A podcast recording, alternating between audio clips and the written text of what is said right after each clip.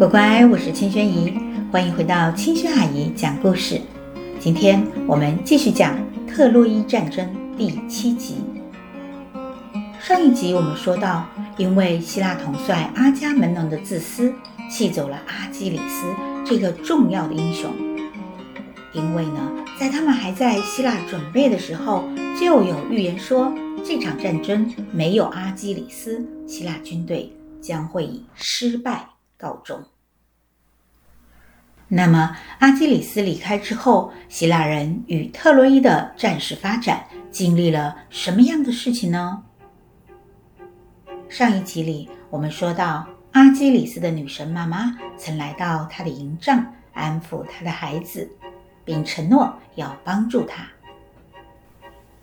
所以，海洋女神特提斯就来到宙斯那里，希望啊，宙斯能够帮助阿基里斯。他希望呢，宙斯去帮助特洛伊人，让希腊人饱尝被打败的苦果。让他们意识到希腊军队是多么需要阿基里斯，没有阿基里斯，他们一场战斗都不会赢。阿伽门农也才能学会谦卑，才能尊重阿基里斯。宙斯听了很为难，因为啊，天后赫拉是站在希腊人的这边的。但是宙斯最后呢，还是答应了海洋女神特提斯的哀求。宙斯先让阿伽门农做了一个梦，让他梦见伟大的宙斯站在他的面前说：“现在立刻攻打特洛伊人，胜利就是希腊人的。”阿伽门农立刻惊醒，他马上召集英雄开会。告诉大家呀、啊，他做了一个神奇的梦。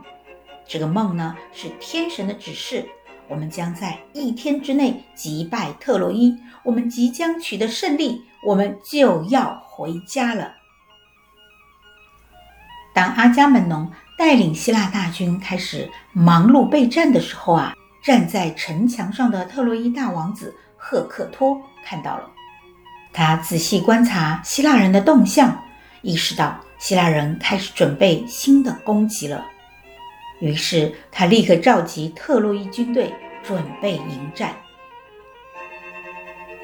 很快呢，两军对垒，希腊英雄除了阿基里斯之外啊，都列队站在军队的最前方。特洛伊的军队呢，也是如此。赫克托带领特洛伊的众多王子、英雄，还有这次战争的事主。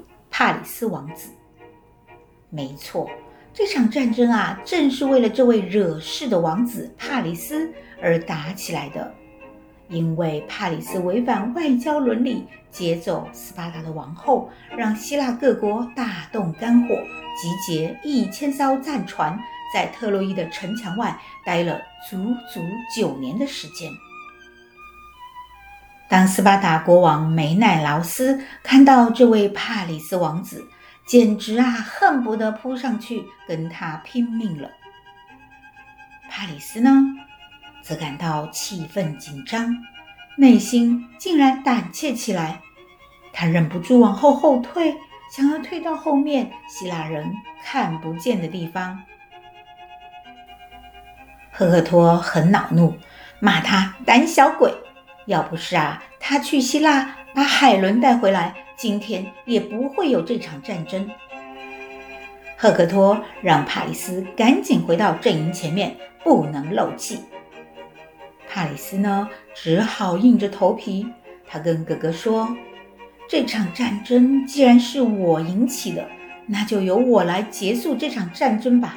请告诉希腊人，让斯巴达国王梅奈劳斯跟我个人。”单独决斗，赢得的人得到海伦，战争呢就此结束。赫克托听了，觉得这个方案很不错，他派出使者送出挑战书给梅奈劳斯。梅奈劳斯非常乐意接受挑战，这样两军彼此也松了口气，因为不需要死伤更多的人，只需要这两个人呢解决一下恩怨。就可以结束战争了，真的是太好了。双方于是约定，在两人决斗的时候呢，双方军队都不能动手，要保持安静。于是，希腊人与特洛伊人的军队呢，都站在远处。帕里斯与梅奈劳斯则向两军之间的空地面对面的走向对方。梅奈劳斯将多年的怨气化为力量，首先发动攻击。他奋力掷出长矛，长矛差一点就刺中了帕里斯。梅奈劳斯立刻又抽出银剑，刺向帕里斯的头盔。斯巴达国王的愤怒让他手中的银剑力量过于猛烈，利剑被震碎了。帕里斯吓到几乎不能动了。但是啊，梅奈劳斯并不打算住手，他赤手空拳地扑向帕里斯，紧紧地抓住了帕里斯的头盔，一把将其拽倒在地，然后拖着他把他拉向希腊军队。如果被拉进希腊阵营，帕里斯一定凶多吉少。就在这千钧一发的时候啊，爱神阿弗罗代蒂出手了。他切断帕里斯头盔上的皮绳，让帕里斯逃脱梅奈劳斯的掌控。然后呢，他又让帕里斯消失在战场，瞬间移动到了城墙内自己的卧室之中。梅奈劳斯发现帕里斯不见了，冲到特洛伊军队方向到处寻找。这时呢，一名特洛伊的弓箭手潘达洛斯。站在城墙上，觉得时机来了，于是搭弓射箭向梅奈劳斯射去。这一箭呢，射中了梅奈劳斯的肚子，不过箭的力道不够，被盔甲挡住而滑落了。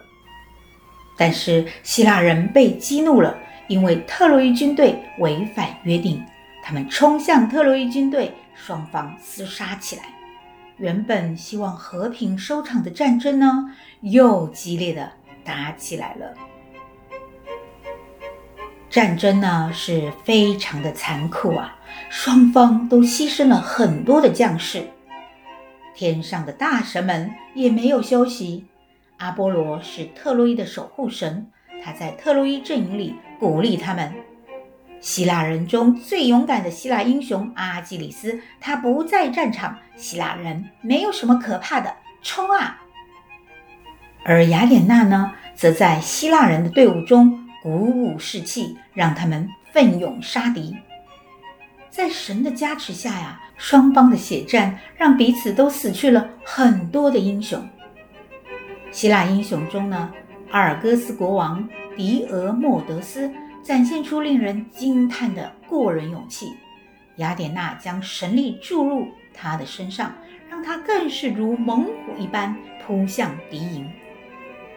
狄俄莫德斯左突右袭，就像突然开了外挂一般，在战场上如入无人之地，旋风一样击落很多的特洛伊大将。这个时候，那位特洛伊弓箭手。潘达洛斯找到机会，搭弓向狄俄莫德斯射出箭去。箭头准确地射向这位神勇的英雄，狄俄莫德斯立刻闪身，但没来得及，箭头射中了他的肩膀。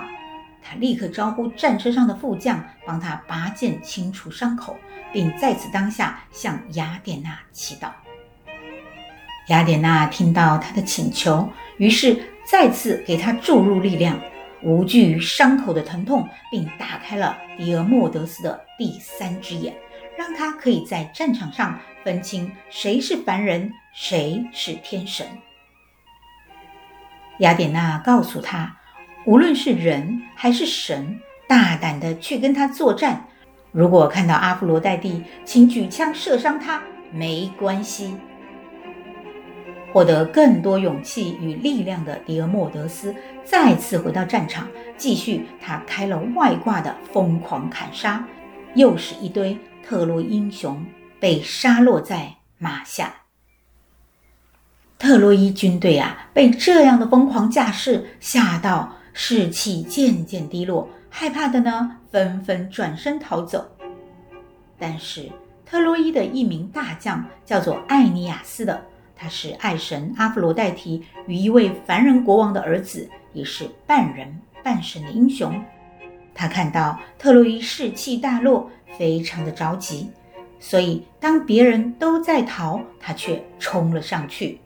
他看到弓箭手潘达洛斯也在撤退，立刻阻拦他，让他跟着自己向希腊人冲去。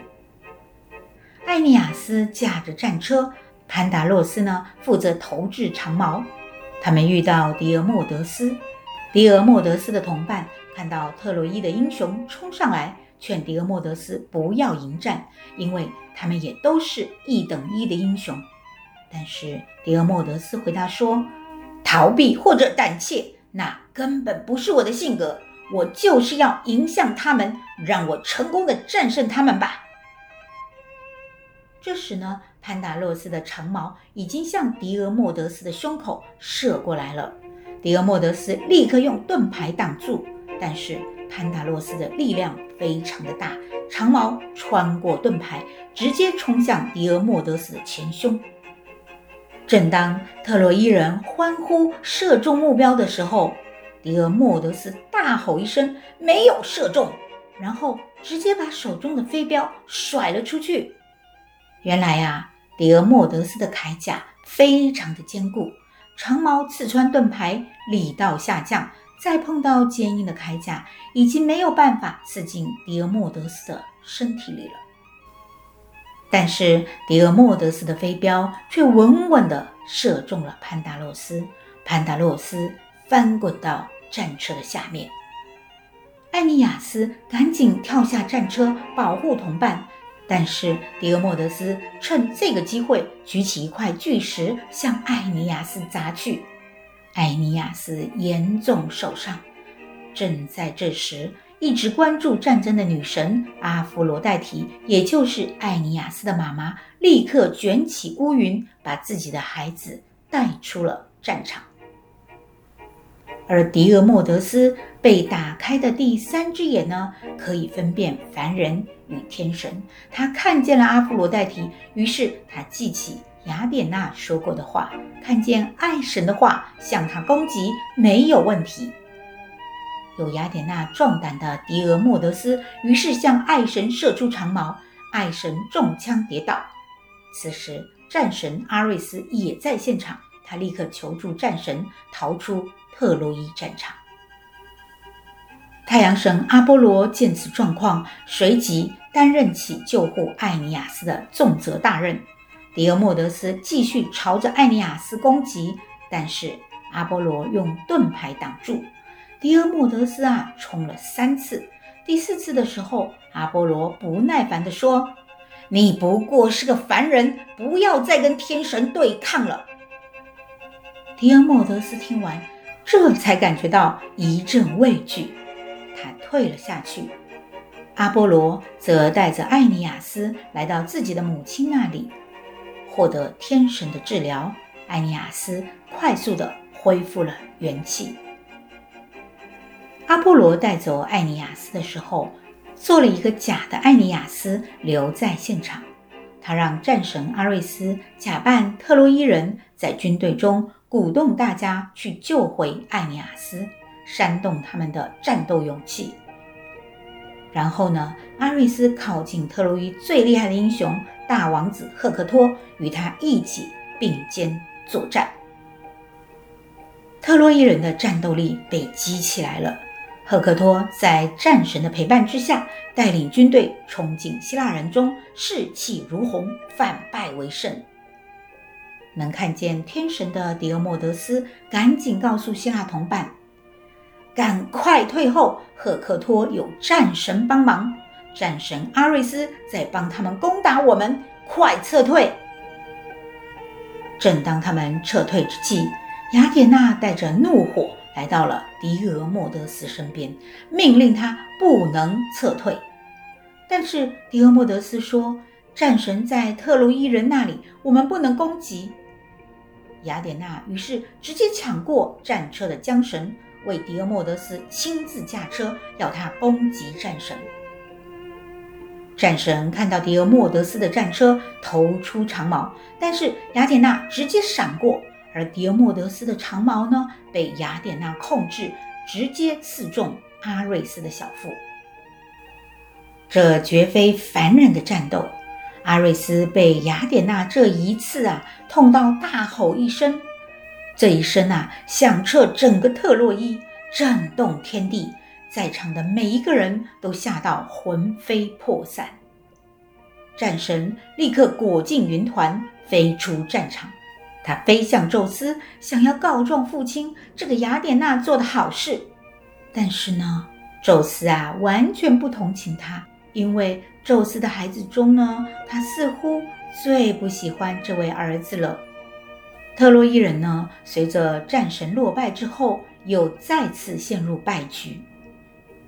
赫克托命令其他英雄守住最后的防线，他要回去城里，让留在城里的女人们尽快的祭祀诸神，以保佑他们获得战争的胜利。